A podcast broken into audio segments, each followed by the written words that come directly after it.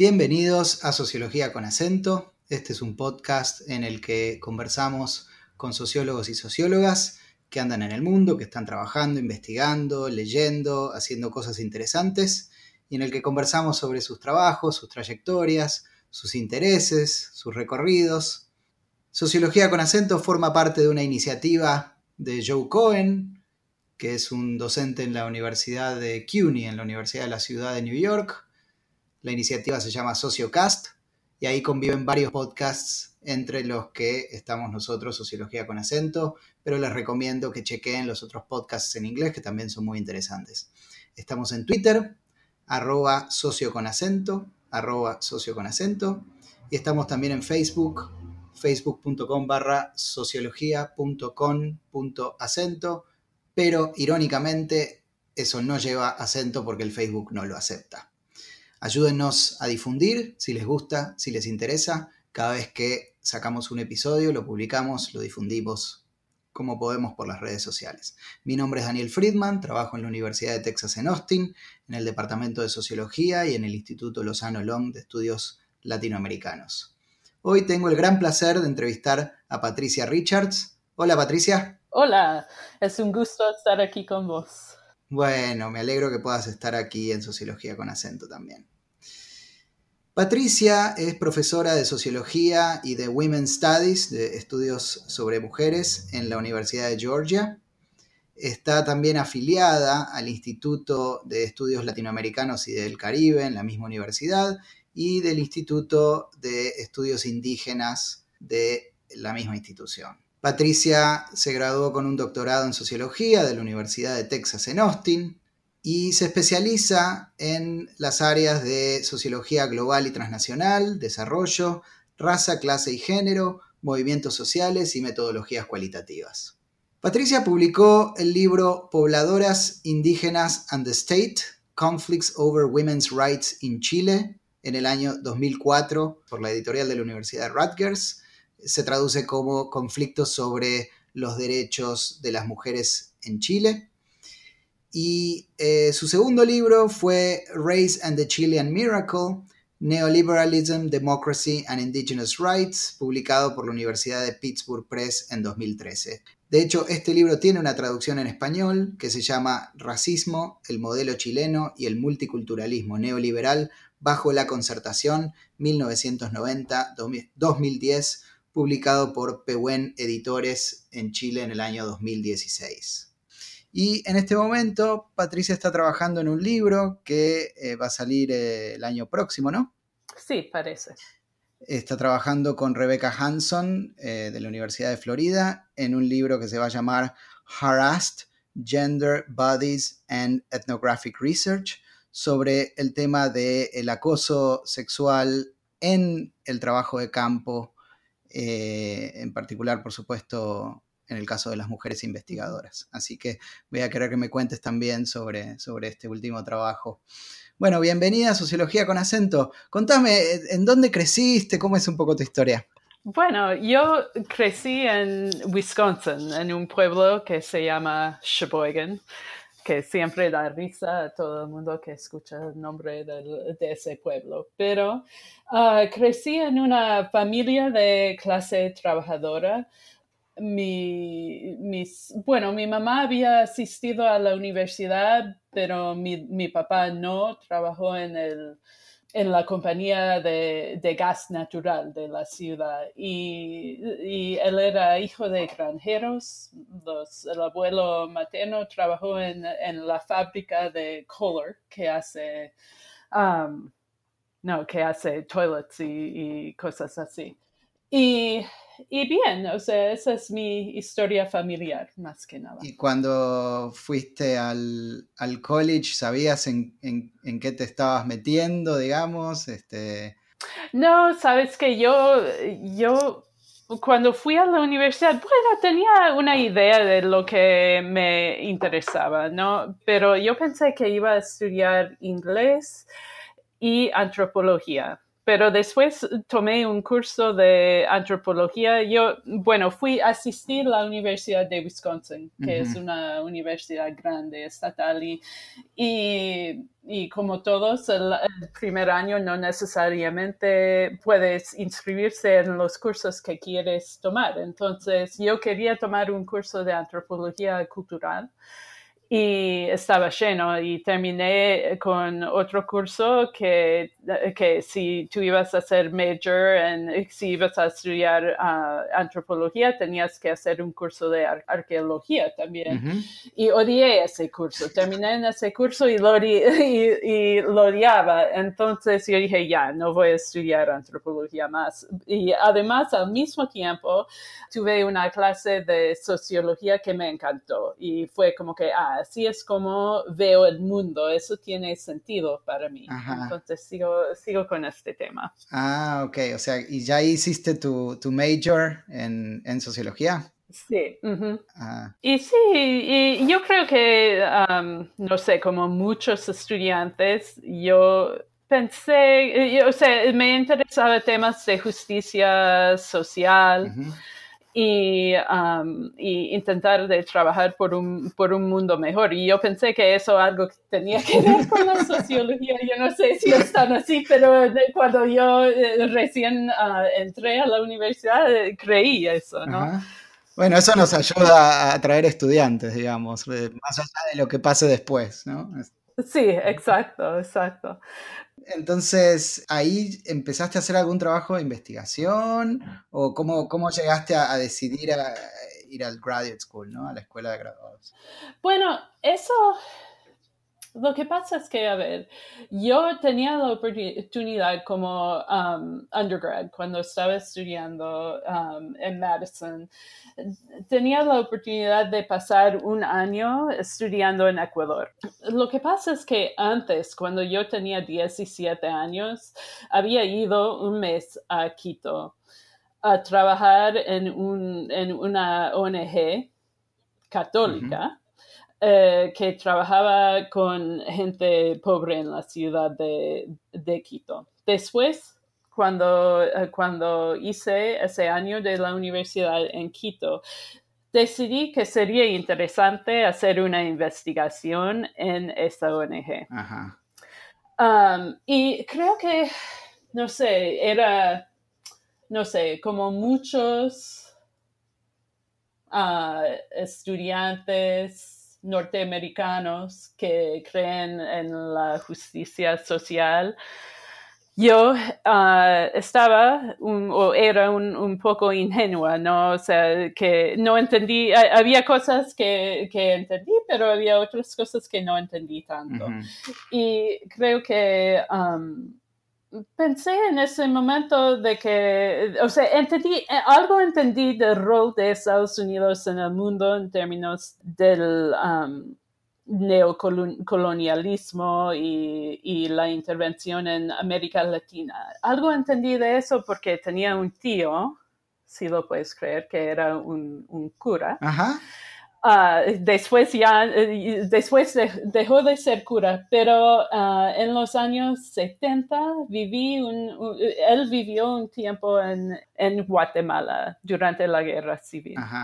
Eh, y también estaba muy involucrado en movimientos de solidaridad con otros países de Centroamérica. Entonces, en nuestra familia lo que fue extraño, me parece, para las familias de clase trabajadora en el medio de Wisconsin, algo sabíamos de la intervención de, de los Estados Unidos en América Latina.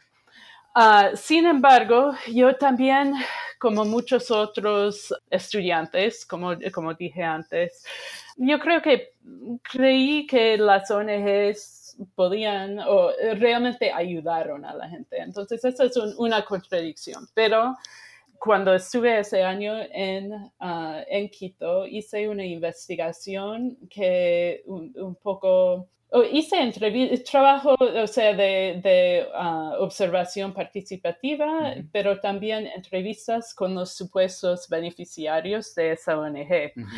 Y más que nada, mis resultados eran que si, bien la ONG ayudaban en ciertas cosas, al mismo tiempo reinscribía ciertos temas de desigualdad, ciertos discursos de, que justificaban um, la desigualdad. Entonces, eso fue como mi introducción a realmente hacer la sociología. Y también fue una buena manera de, aprender en primera persona las contradicciones de la asistencia social. Entiendo, entiendo. Entonces, tu, vínculo con América Latina es un poco la, casualidad de haberte ido primero un mes. ¿O, elegiste Ecuador porque ya te interesaba la región? ¿Cómo fue eso? Yo quería ir a, América Latina. Yo creo que más que nada porque tenía como esa introducción por parte de mi tío. Ah, claro. Tenía interés, pero al mismo tiempo fue una oportunidad que eh, apareció o sea, había esa ONG que tenía vínculos con la ciudad de Milwaukee por alguna razón. Entonces, ah, fue por casualidad que terminé ahí ah, por primera vez en Ecuador. Claro, y, cuando decidís eh, empezar a, o aplicar para, hacer el doctorado, ¿Ya tenías más o menos decidido trabajar sobre América Latina o lo fuiste desarrollando después? Yo tenía dos ideas en realidad. Uno era América Latina, o sea, me, me gustaba y comencé, realmente cambié un poco cuando estaba haciendo mis, cuando estaba haciendo mi doctorado, pero me interesaba el tema de las ONGs y de esas contradicciones que tienen. Pero al mismo tiempo también tenía otra idea porque ah, cuando estaba en, Madison estudiando también trabajé con un profesor ah, que estaba haciendo trabajo acerca de, de, la pobreza rural en Estados Unidos. Y yo hice un trabajo de campo para él en la frontera de, ah, en Texas, o sea, entre México y Estados Unidos. Entonces, se sabe entre seguir con el tema de América Latina o seguir con el tema de, de pobreza rural, pero yo postulé, cuando postulé a Texas y me aceptaron y me dieron una beca, yo sabía que iba a ir más por el lado de, de América Latina porque ah, tenía sentido basado en la gente que estaba ahí me parece que eso fue como, como, o sea, haber sido aceptada a la Universidad de Texas para estudiar fue como un señal que tenía que seguir con ese tema de las ONGs. Claro, te, inclinó la balanza para, para, el lado de América Latina. Eso, exacto, exacto. O sea, nunca, y, yo, yo era una de esas personas también que yo iba a dejar de estudiar cada año del doctorado. Ya, me voy nomás. O sea, no, entonces tenía mucha ambivalencia acerca de Ajá. ¿Y qué, qué, era lo que te llevaba, digamos, a, a, pensar en, no, voy a alargar todo esto? Ah, yo creo que... Eh, eh, eh, creo que siempre tenía como esa dialéctica interna entre el, estudiar las cosas y el activismo. Entonces creo que para mí eso fue una gran tensión. Creo que también tenía algo de imposter syndrome. Sí, síndrome impostor, sí. Sí, eso, que, que sentí de que no era suficientemente inteligente, que no iba a poder terminar, que nunca me iban a dar un trabajo y todo eso. Entonces eso entraba también, pero esas dos cosas combinaron y todos claro. los años. Sí, te preguntaba precisamente porque no, no se habla tanto como se debería de que la mayoría de la gente hemos tenido esas dificultades. Eh, es un poco como el problema que tiene todo el mundo, pero del que nadie habla, entonces creen que es un problema individual, ¿no? Sí, exacto. nadie habla de eso y yo creo que es mucho más común de lo que, de lo que pensamos. Y las dos cosas, o sea, querer dejarlo porque uno se siente alejado a la acción y también querer dejarlo por eso de sentirse impostor. Claro, claro. Porque luego se genera la imagen de que de que aquellos que, continuaron no, les pasó, digamos, ¿no? Y no es así. Eso, exacto. Y además, uno, eh, eh, yo recuerdo cuando era estudiante de posgrado y estando en clase, casi nunca hablamos de eso con los otros alumnos tampoco, con los otros estudiantes, y uno después se da cuenta de que medio mundo sentía la misma cosa. Exacto. Entonces, sí. Y entonces ahí, bueno, tendría que decir, aquí en, Austin, ¿qué, ¿qué, te fue influenciando, qué te fue llevando en la dirección que tu trabajo tomó después, no?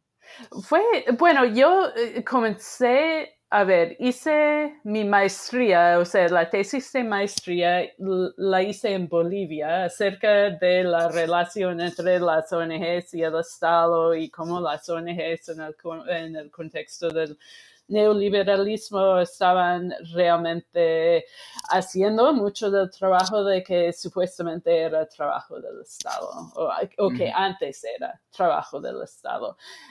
Y me gustó ese trabajo, pero al mismo tiempo eh, eh, estaba perdiendo interés en el tema de las ONGs porque ya como que sentí de que había aprendido de que no son la panacea, de que, la gente, o, de que en cierta literatura en ese momento, por lo menos, o sea, eso estamos hablando de, de, los años 90, de que todavía en la literatura, mucha literatura hablaba de las ONGs como que iba a salvar los iban a salvar los países um, del llamado tercer mundo, y yo ya estaba más cínica y decidí que querría trabajar más al tema de movimientos sociales.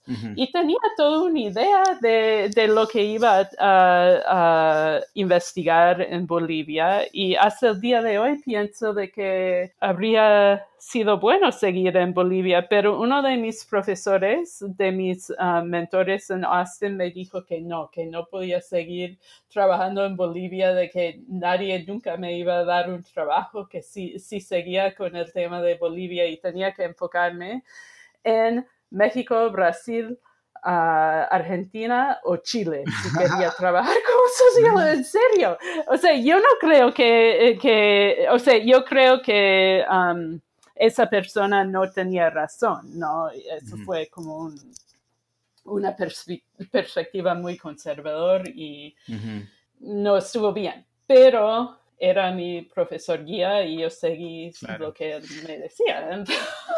También a, veces en esa situación eh, es difícil decidir cuánto, no, no, cortarse solo, pero decir yo creo que esto es un error y cuánto escuchar la autoridad de alguien con años de experiencia en un campo que te está diciendo no hagas esto, ¿no? Es...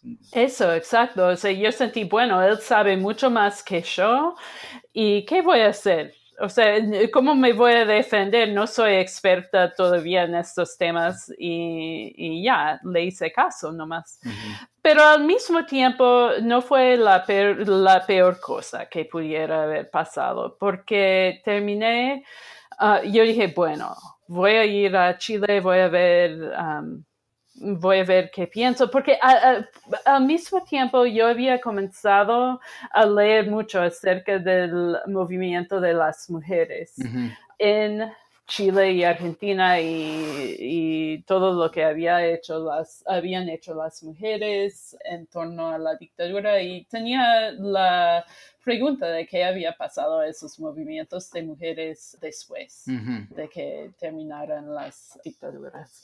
Entonces, tenía interés en ese tema también. Quería ir a una dirección más humana, o sea, menos como... Um, menos, eh, una, investigación, eh, una investigación que um, no era tanto al nivel de organizaciones y más al nivel de seres humanos. Entonces sabía eso, tenía, tenía ese otro interés que se me iba creciendo en torno a los movimientos de mujeres. Y dije, ya, voy a ver, hago un poco de... Um, exploratorio. De exploratorio y, y ya, y me gustó muchísimo. O sea, fue como que ya, ok, puedo hacer esto, me interesa mucho y seguí con el tema. Ok, y, bueno, contame sobre lo que fue tu tesis y tu, primer libro, Pobladoras Indígenas and the State. Sí, bueno, ese libro tenía que ver justamente con, con esa pregunta de qué había pasado a los movimientos de mujeres después de la dictadura en Chile. Y ah, yo sabía de que se había creído, o sea, creado CERNAM, que es el Servicio Nacional de la Mujer, y que eh, Elwin, cuando estaba haciendo campaña para presidente, ah, tomaba la demanda de las mujeres para la democracia en la casa, en el país y la casa, ¿no? Y lo tomaba como, como parte de su lema. Y entonces eh, yo sabía que ya existía CERNAM y yo dije, bueno, ¿qué ha pasado? Ah, ¿Cuáles intereses, o sea, cuáles intereses están representadas en, en este Servicio Nacional de la Mujer? Entonces hice entrevistas con mujeres de, feministas de clase media, mujeres pobladoras, o sea, pobres y ah, urbanas, y mujeres indígenas, mapuches, ah, principalmente de la ciudad, que vivían en Santiago, tanto como del campo, que vivían en el sur. Y los resultados realmente no eran una, una gran sorpresa, pero eh, mis resultados mostraron de que si bien los intereses hasta cierto punto de las mujeres de clase media estaban representadas en el Servicio Nacional de la Mujer, faltaba más para realmente incorporar las prioridades de las mujeres indígenas eh, y pobladoras en los programas del Estado. ¿Esas mujeres tenían algún tipo de representación o participación en ese organismo público o ni siquiera? O sea, e, eso fue algo muy interesante en esos momentos. Estamos hablando de fines de los años 90, ah, cuando estaba haciendo, y el año 2000, cuando estaba haciendo mi trabajo de campo, porque todo, eh, muchas mujeres que estaban activas en los años ah, de la dictadura y en la transición tenían la expectativa de que iba a haber participación en el Estado, ¿no? Pero no resultó ah, tan así. Pero otra cosa interesante es que, es que las mujeres que, ah, o sea, que diseñaron o, que tenían voz en el diseño de CERNAM, sí intentaron de incluir un espacio para la participación de un amplio sector de mujeres, pero cuando se hizo ley, los legisladores sacaron esa parte de la ley, no tenían interés en tener una participación amplia de los sectores de la ciudad, de la ciudadanía. Entonces es complejo, ¿no? O sea, cómo incorporar la participación ciudadana en, el Estado es un tema que ahora tiene, o sea, han, escrito mucha gente acerca de ese tema.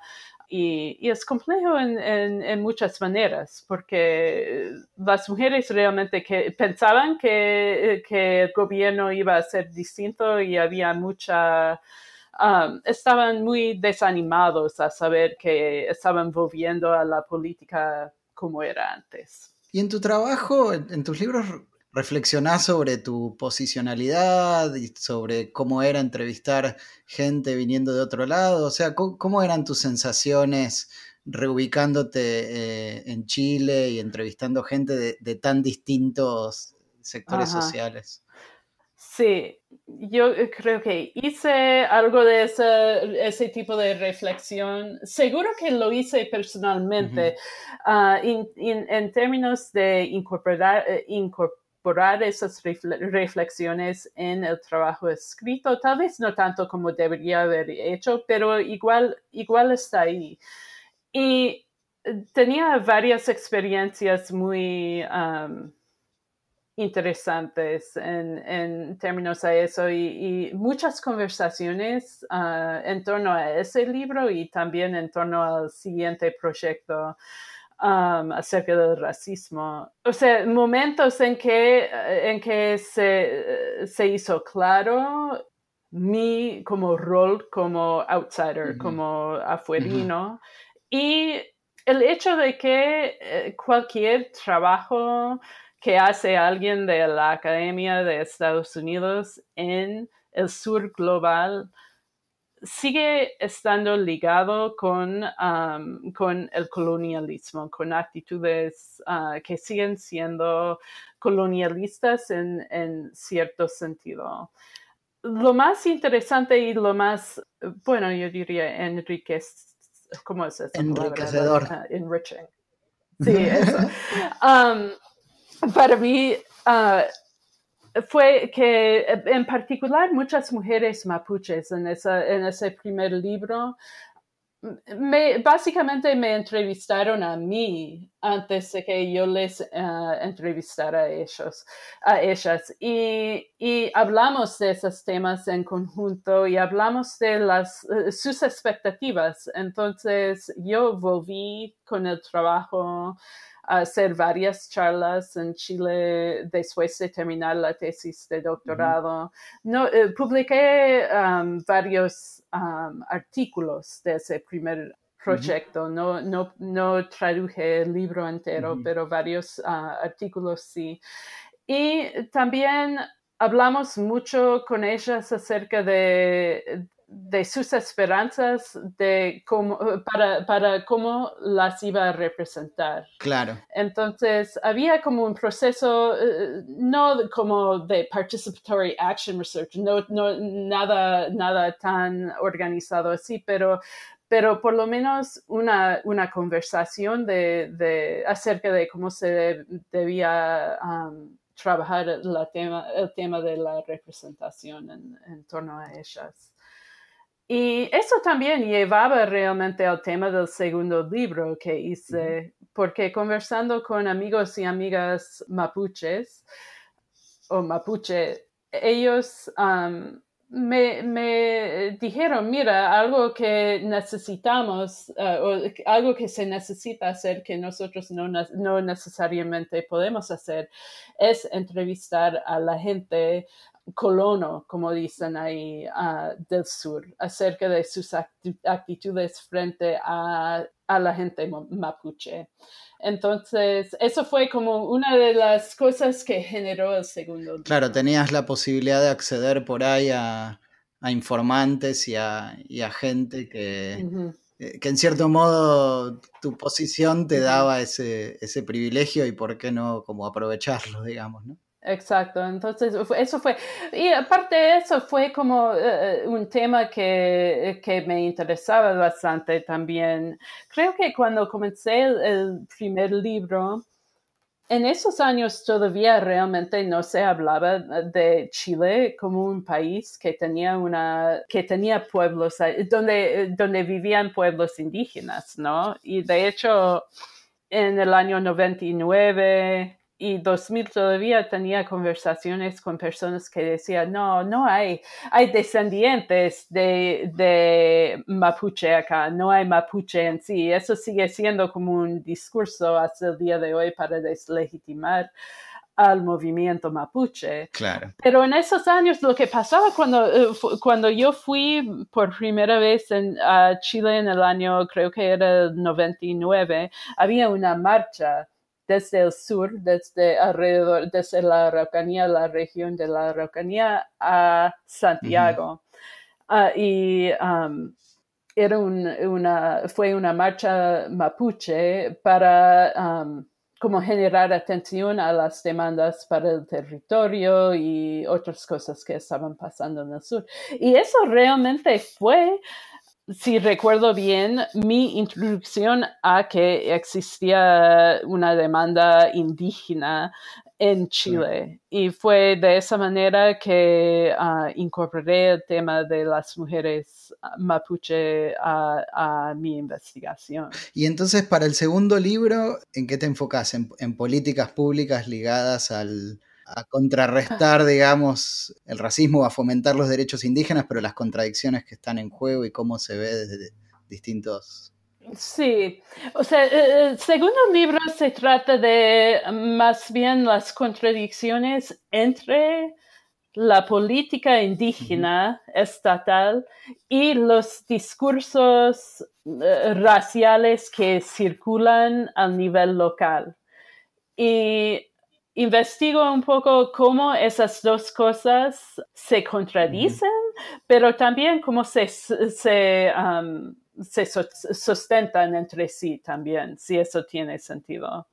O sea que la política, um, la política del Estado, la política indígena, si bien um, en su superficie busca cambiar cambiar el tratamiento hacia la gente indígena del país, al mismo tiempo justifica cierto, sigue justificando cierta, cierto racismo y basándose en ciertas actitudes y prácticas racistas y coloniales. Y contás en tu libro lo que es por ahí la experiencia de escuchar comentarios como investigadora sentada, conversando, entrevistando a alguien que te resultan difíciles de, escuchar, pero al mismo tiempo uno tiene un poco el rol de escuchar. ¿Cómo, ¿Cómo, es esa, no, eso es muy complicado y, porque eh, yo entrevisté a mucha gente, eh, la gente que, que, dicen o que digo en el libro y es una palabra que se usa en el sur de Chile, los colonos. Ah, que son los descendientes de los europeos que venían después de la llamada pacificación de la Araucanía, que son gente de Alemania, de Italia, de otros países también, que vinieron a, popular la región, o sea, el territorio indígena. Bueno, algunos de ellos también tenían predios que estaban en conflicto, que comunidades indígenas habían dicho que esos, esos predios eran parte de su, de su territorio ancestral o de, de, sus tierras que el Estado chileno les había regalado, o regalado, ah, relegado antes Ah, o sea, después de la ah, pacificación. Cuando esos, esos, terrenos, esos predios que estaban en conflicto, estaban sujetos a, incendios, a ocupaciones y cosas así. Entonces, en ciertos casos había como conflictos activos entre, entre los colonos y comunidades indígenas que vivían alrededor. Pero otros casos no. Y sin embargo, el punto es que muchas veces decían cosas terribles, o sea, eran discursos racistas, pero muy fuertes y muy como... No estaban hablando en código. Deshumanizantes y abiertos. Sí, sí, eran totalmente deshumanizantes. Y, y lo, difícil era como escuchar a eso como socióloga sin justificar su posición. Y yo, yo creo que hay, eh, o sea, porque uno está entrevistándolos no para pelear con ellos, pero también sentí que era muy importante para mí no aprobar implícitamente de lo que están diciendo. Que tenga un efecto de, que después puedan salir de la entrevista y decir, ah, yo puedo decir todas estas cosas. Lo dije con una socióloga. Sí, exacto. Ajá, sí. Entonces, um, comencé a, realmente a moderar mi mi manera de ser como ah, entrevistadora. Entonces, en vez, normalmente cuando hago entrevistas, intento de hacer que la gente se siente re cómodo, re cómoda conmigo y digo cosas como, ajá, ajá, sí, sí, sí, y, muevo la cabeza, sintiendo la cabeza y todo eso. Tenía que como controlar mi, mis vocalaciones y mi cuerpo para no señalar ese tipo de aprobación.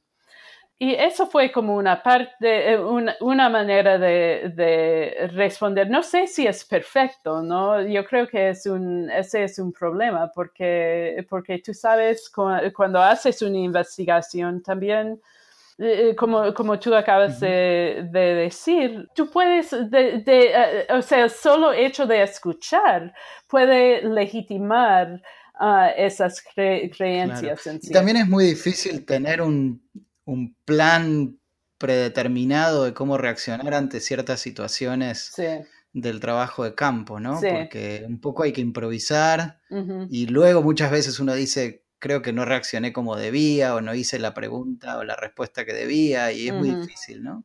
Sí, es difícil, pero esa es parte, es, un, es parte de la razón por la cual eh, ser reflexivo es tan importante. No, no, es que tiene, no es que vas a reaccionar de manera perfecta en cada momento, pero si puedes como analizar después la manera en que reaccionaste y cómo puede haber afectado la interacción, yo creo que eso es, es muy importante y es una manera de, de poder como reflejar eh, de manera productiva acerca del trabajo de campo que hacemos. Y creo, creo que esto deriva como bastante bien en, en lo que estás trabajando ahora, ¿no? Que, que, tiene que ver con situaciones precisamente que se relacionan con cómo uno reacciona, pero no uno en general, sino mujeres haciendo trabajo de campo en un mundo, el mundo de la etnografía, que suele apreciar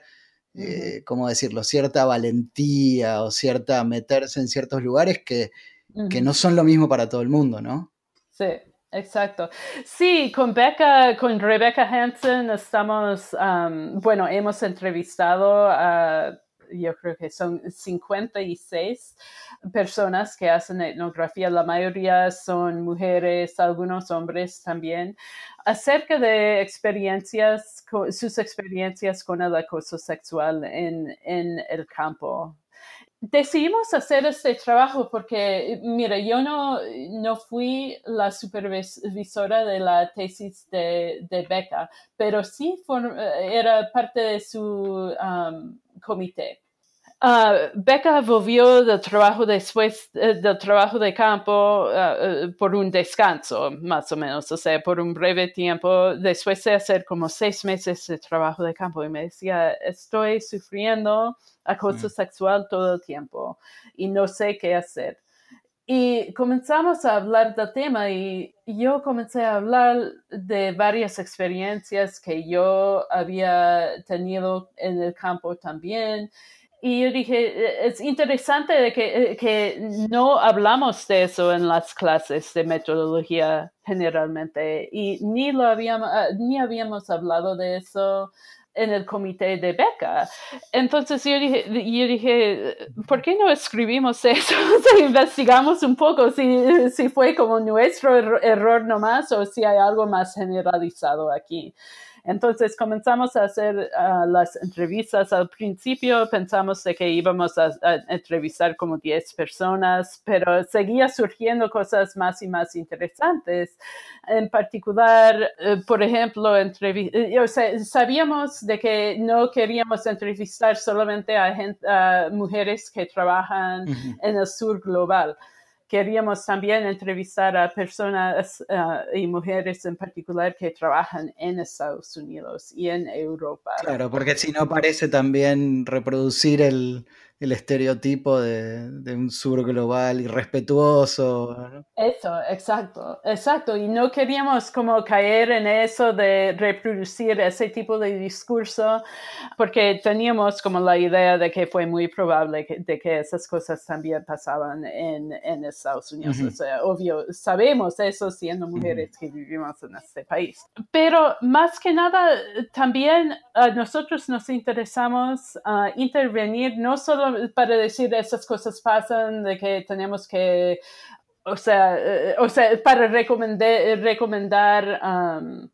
como estrategias a las mismas mujeres a nivel individual. No, nosotros queríamos uh, y queremos intervenir más al nivel de la producción del conocimiento. Y entonces hablamos de que sigue habiendo en, en la sociología en la etnografía en particular, como ciertas, lo que nosotros llamamos fijaciones, de que el, etnógrafo, que suele ser un él, y eh, hace su trabajo de campo, va solo al campo y se enfrenta con situaciones peligrosas y sale para contar la historia a todo el mundo y es muy como fuerte y... Claro. Pero nosotros queríamos como, como decir, mira, hay ciertas fijaciones con la soledad de hacer el trabajo de campo Solo, de confrontarse con el peligro y de alcanzar cierta intimidad uh, etnográfica, ¿no?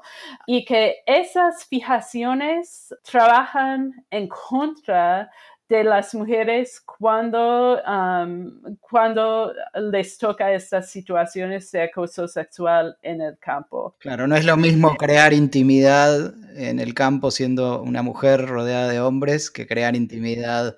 O sea, sí, y eh, por supuesto luego se culpa a la víctima de haber creado intimidad que se supone que es tu trabajo. Eso, exacto.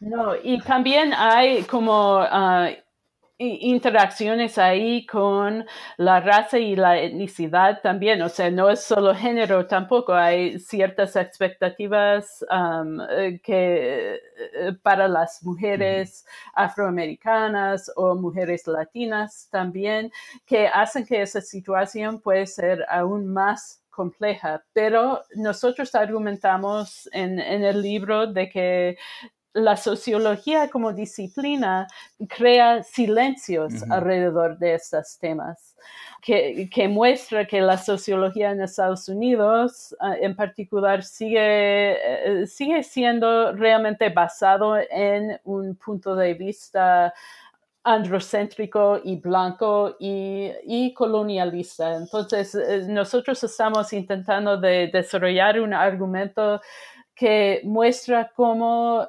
pensar y realmente ser honesto y hablar de estos temas, de darnos cuenta de, estas situaciones en cómo analizamos y escribimos ah, nuestros trabajos etnográficos puede tener ah, consecuencias para la construcción del conocimiento etnográfico también. y en general, eh, digamos, la gente que enseña métodos cualitativos, etnografía, o sea, que si tuvieras que decir, para empezar, estas dos, tres cosas serían importantes hacerlas a partir de ahora, ¿qué serían? Yo creo que lo más importante es hablar del tema, de decir eh, que ah, hacer trabajo de campo ah, no es la misma experiencia para todo el mundo. Um, dependiendo de tu propia posicionalidad, puedes vas a, vas a confrontar uh, distintas oportunidades y distintas uh, limitaciones y problemas en el campo. Y uno de los problemas que puedes eh, encontrar es el acoso. Hablar del tema nomás, o sea, eso es lo que nos decía la mayoría de las mujeres que entrevistamos, que lo que más, de que ellas no pensaron de que iba a haber la posibilidad, de que fuera posible eliminar el, acoso en el trabajo de campo. Pero eh, ellas iban al campo pensando de que se iban a realizar como profesionales, de que realmente iba a ser como un, una, una buena experiencia, no esperaban, um, por lo general, no esperaban que el acoso iba a ser um, algo que iban a confrontar. Y el hablar de eso en las clases, yo creo que es la cosa principal.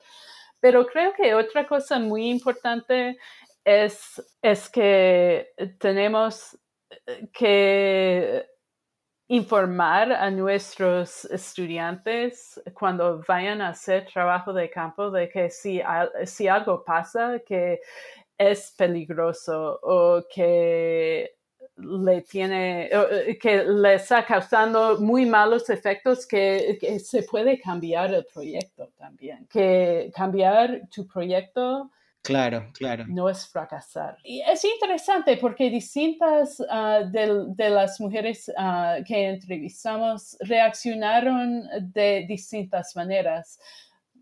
Ah, ciertas mujeres pensaban que tenían que seguir y tenían que sufrir por los datos. Eso fue como un discurso muy, muy común. Tienen que hacer, tenían que hacer cualquier cosa por los datos. Entonces, eso significaba en muchos casos de que iban poniendo su propia seguridad y salud mental al lado para conseguir los datos, ah, que sigue siendo una actitud muy positivista.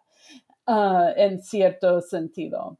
Pero otras hablaron de que cambiaron el proyecto, pero se sentían um, como de que habían hecho algo mal.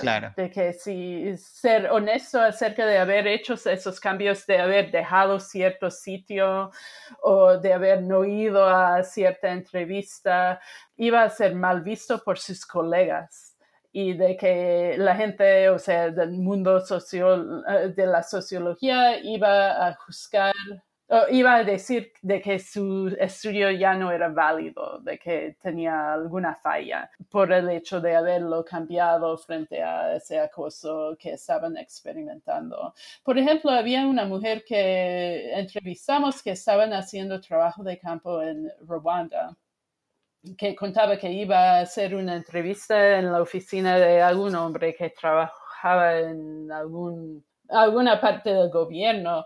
Y estando sol, sola con él en su oficina, él la, eh, bueno, la agarró y la intentó besar y ella tenía que escapar. Y después decidió que ya no iba a hacer esa investigación, que eh, esa experiencia sumada a otras experiencias que, que, no eran como tan serios, pero que igual la tenían incómoda, ella decidió dejar de hacer esa investigación. Y dice que, que también la situación en el país en, en esos años era, no era tan estable. Entonces, cuando la gente eh, del mundo de la sociología la preguntaba eh, por qué cambió, por qué dejó esa investigación, ella habló del tema de la seguridad en el país, pero nunca contó a nadie esta historia de lo que le había pasado en eso. Wow. Eso fue, o sea, esa es una, solo una instancia, eso pasó, eh, eso es algo que nos contó muchas de las mujeres que entrevistamos, de que sentían de que Ah, su trabajo iba a ser mal visto si ah, admitieron las cosas que les había pasado en el campo. Entonces, Becca y yo estamos intentando decir, bueno, esas cosas que pasan a las mujeres en el campo basado en el género o en las intersecciones, eh, eh, intersecciones de género y raza y etnicidad son parte, tienen que ser visto como parte de los datos, ¿no? O sea, es parte, forma parte de, del trabajo de campo. Claro, y, ustedes comenzaron con esto antes de que apareciera el, el hashtag MeToo y el movimiento MeToo, pero ¿crees que digamos, en cierta medida hay, algo similar en términos de que muchas mujeres simplemente no hablaban y no contaban eh, cosas eh, que les pasaban en el, mundo del trabajo y que ahora, eh, digamos, se, genera un espacio en donde es más legítimo hacerlo. ¿Puede pasar esto también con la investigación? Yo creo que sí, sí, y, nosotros sí, comenzamos con estas, estas entrevistas, me parece, eh, sería el año 2014 o 15 por ahí. Y entonces, eh, eh, justamente fue antes del Me Too. Pero creo que hay algo que estamos intentando, estamos escribiendo justamente ahora la conclusión del libro. Y es del mismo momento, me parece. Y es particularmente si lo pensamos en el universo más pequeño de la sociología, ¿no? Lo que nosotros estamos argumentando y viendo en, en las entrevistas que hicimos es producto de las los mismos silencios que están tan ah, comunes en la sociología como eh, en la academia, ¿no? En torno al acoso sexual que pasa en ah, nuestros departamentos, en nuestras organizaciones profesionales, etc.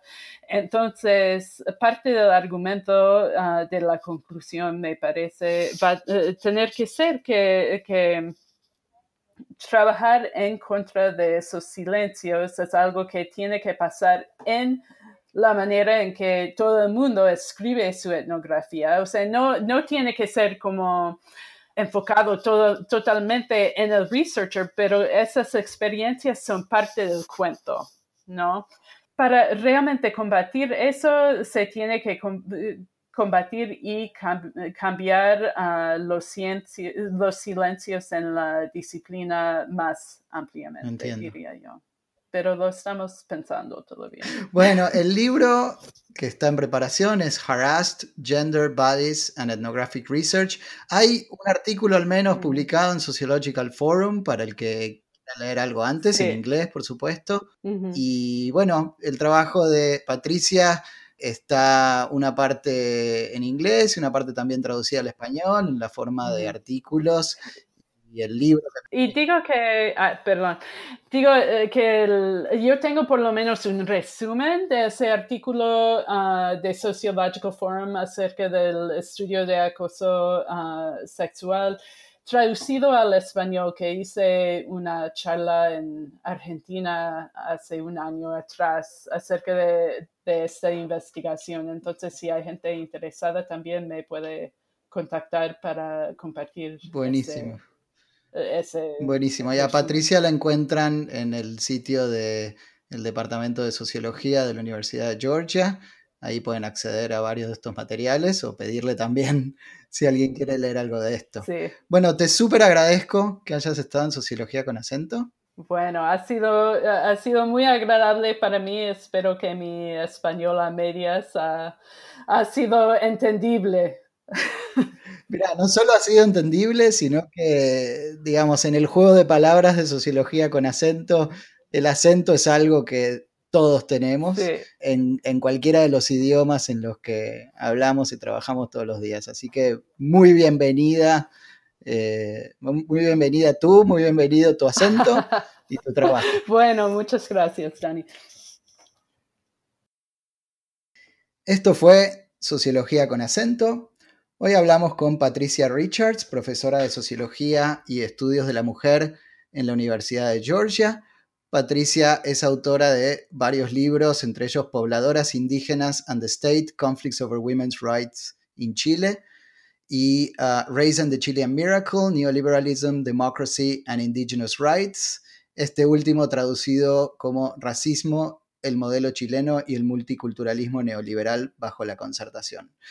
Los esperamos para los próximos episodios. Estamos en Twitter, arroba socio con acento, y estamos en Facebook, facebook.com barra sociología.con.acento. Así que espero que les interese, les guste y que nos ayuden a difundirlo. Hasta la próxima.